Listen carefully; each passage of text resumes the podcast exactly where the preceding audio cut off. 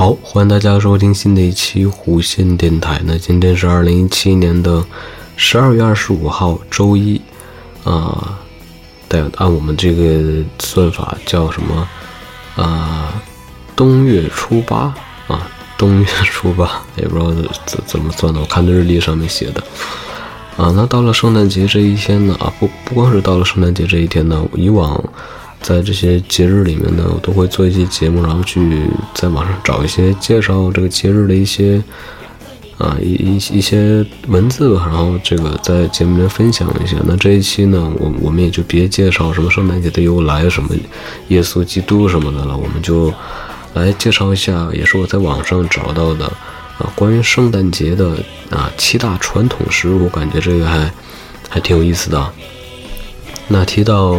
圣诞节的传统的食物呢？那可能包括我在内，很多人可能只知道火鸡。包括每年还会看新闻里面会说，美国总统会啊怎么赦免一只火鸡，然后什么今年那个啊也是一样，然后可能就知道火鸡。那其他的可能嗯想想不太多，想不起来。那其实圣诞节的传统食物还有很多呀，像有什么烟熏火腿。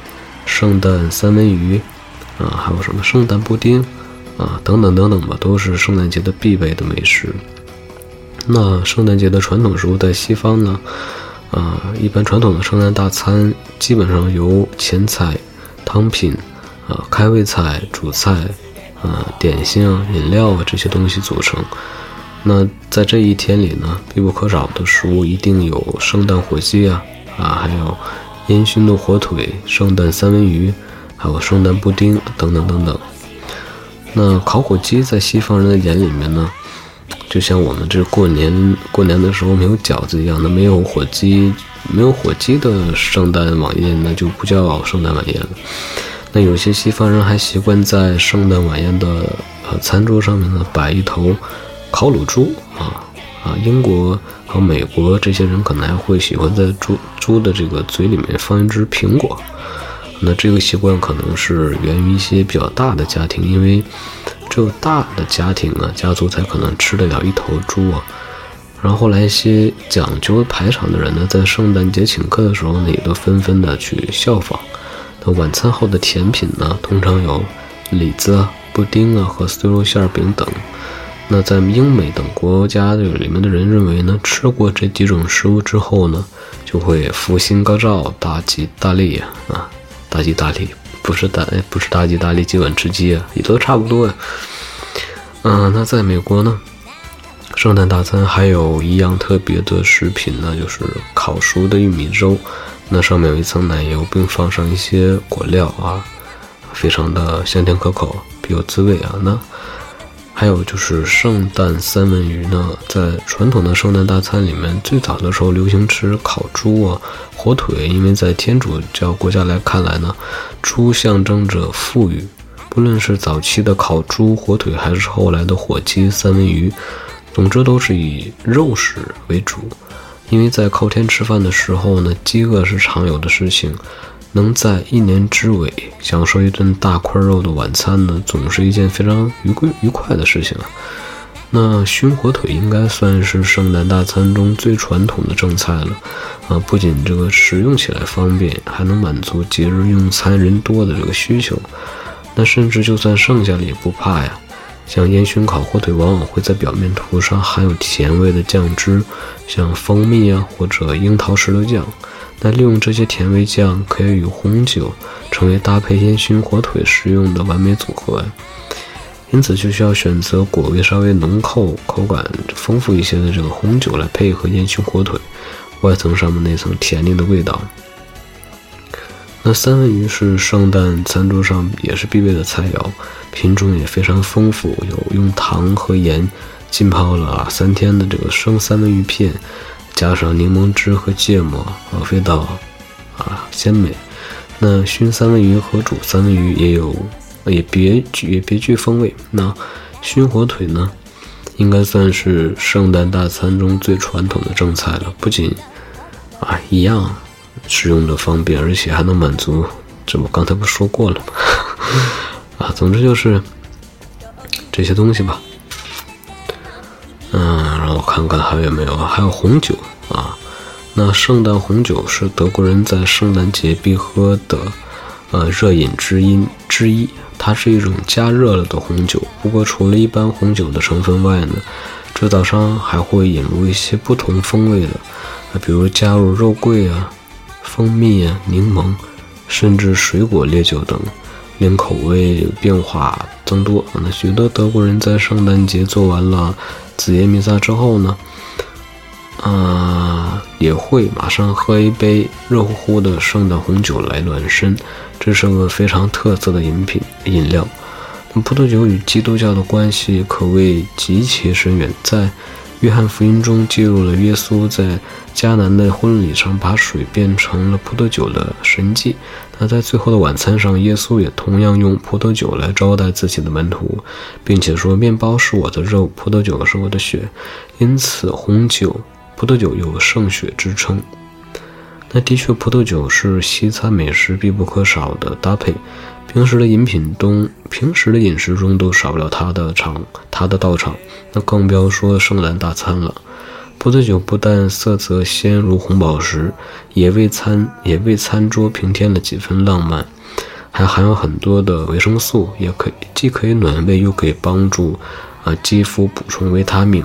更促进了血液循环，也非常适合搭配圣诞的圣诞餐呢。那还有就是圣诞蛋糕，蛋糕是日常食品之一，圣诞节吃用的蛋糕呢，就是圣诞蛋糕。德国出品的圣诞蛋糕最为出名，巧克力口味即是圣诞蛋糕主要的口味之一。此刻，几乎每一个家每一个家庭都会制作以巧克力为主的蛋糕。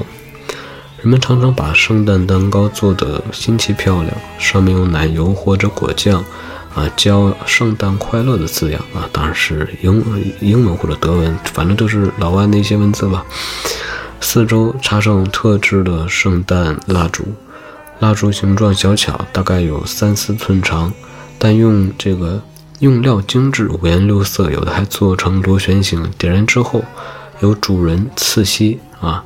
然后大家分别吃蛋糕，人们有时候还会在蛋糕里面放进三粒豆子，也代表圣经故事里的三个东方贤土啊，motherfuck，那不是贤土，哎，是他这写错了吧？应该是贤士吧？还是应该是贤士？谁吃到豆子，谁就当上了三王，令人感到十分的有趣。那还有就是圣诞布丁，圣诞布丁是在圣诞节吃的一种。应节食品，呃，今日的圣诞节源于传统圣诞食物牛奶麦粥及干果布丁，因此圣诞布丁的成分虽然没有梅子，但也成为干果布丁，成为圣诞菜式的新成员。传统上，圣诞来临的时候，每位家庭成员都要共同制作一个圣诞布丁，象征团结和谐，而且个人在搅拌一下面团的时候，都会默默许下一个愿望。最后还会在面团里面藏个硬币，那这有点像我们过年包饺子在里面藏个硬币，谁吃到谁就这一年可能会有好运，有点相似。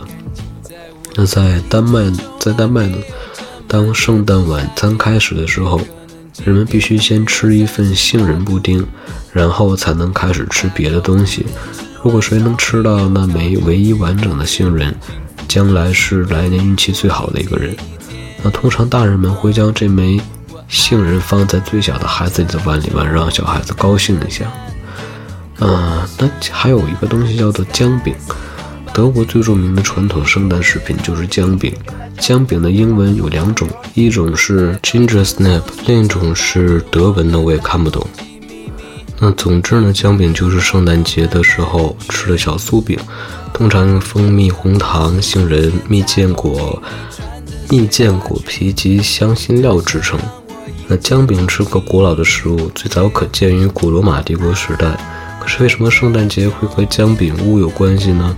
相传在十字军东征的时候，姜是一种昂贵的进口香料，因此只舍得在只舍得用在圣诞节、复活节这样重要的节日里面。制作的时候把姜加入饼干中，除了可以增加风味，还有驱寒的功能。久而久之，姜饼就成了圣诞节里必不可少的小点心了。那姜饼的故乡虽然在德国，但欧陆人也习惯在圣诞节期间吃姜饼。芬兰人会一边享用姜饼，一边喝啊一种酒，它是一种掺入了杏仁与葡萄干的酒，味道既辣而且又香。荷兰人甚至会把圣诞节礼物藏在布丁或者羊肠里面。那至于波兰人，则分为两派：一派喜欢在圣诞节吃大餐，另一派却整日斋戒祈祷。